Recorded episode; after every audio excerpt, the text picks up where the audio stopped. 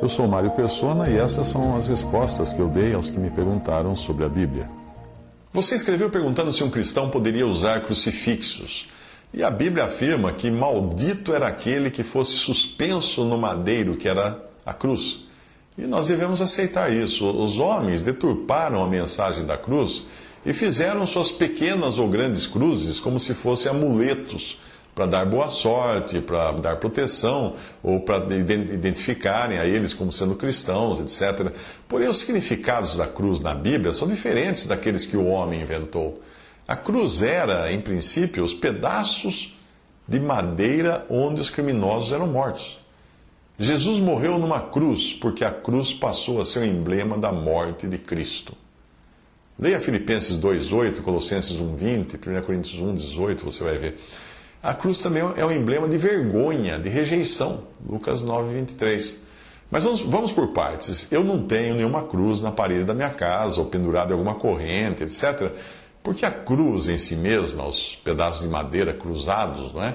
Ah, ela foi um instrumento de suplício do meu Salvador. Eu não iria querer pendurar um laço de corda na parede do meu quarto se alguém que eu amo tivesse morrido enforcado.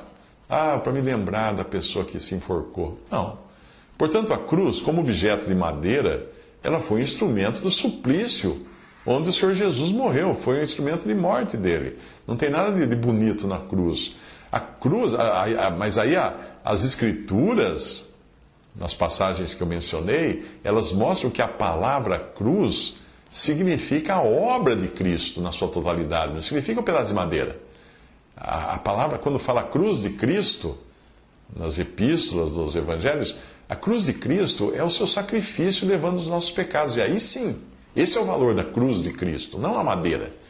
Então, quando eu digo que nós devemos nos lembrar da cruz, eu não quero dizer que nós devemos nos lembrar de, do instrumento de madeira, dois pedaços de pau cruzados. Nós devemos nos lembrar do sacrifício do Senhor Jesus. Da mesma maneira, na cruz, ele foi rejeitado pelo homem e por Deus, como fala o Salmo 22. Portanto, eu posso pensar na cruz, não no instrumento de madeira, como uma posição de rejeição. Dizer que devemos levar a cruz de Cristo significa dizer que devemos tomar o lugar de rejeição e afronta que ele ocupou aqui nesse mundo, ou mesmo de levar o lugar de nos considerarmos mortos para esse mundo. Portanto, a cruz de Cristo, no sentido do sacrifício de Cristo, é o único meio de salvação para o homem pecador.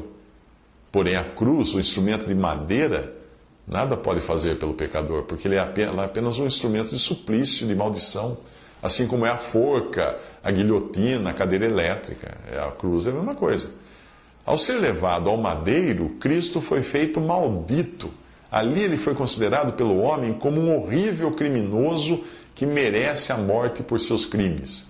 E quando nós lemos a notícia de alguém que foi, por exemplo, executado na cadeira elétrica, nos países onde tem pena de morte, a notícia sempre vem acompanhada dos horríveis crimes que essa pessoa cometeu.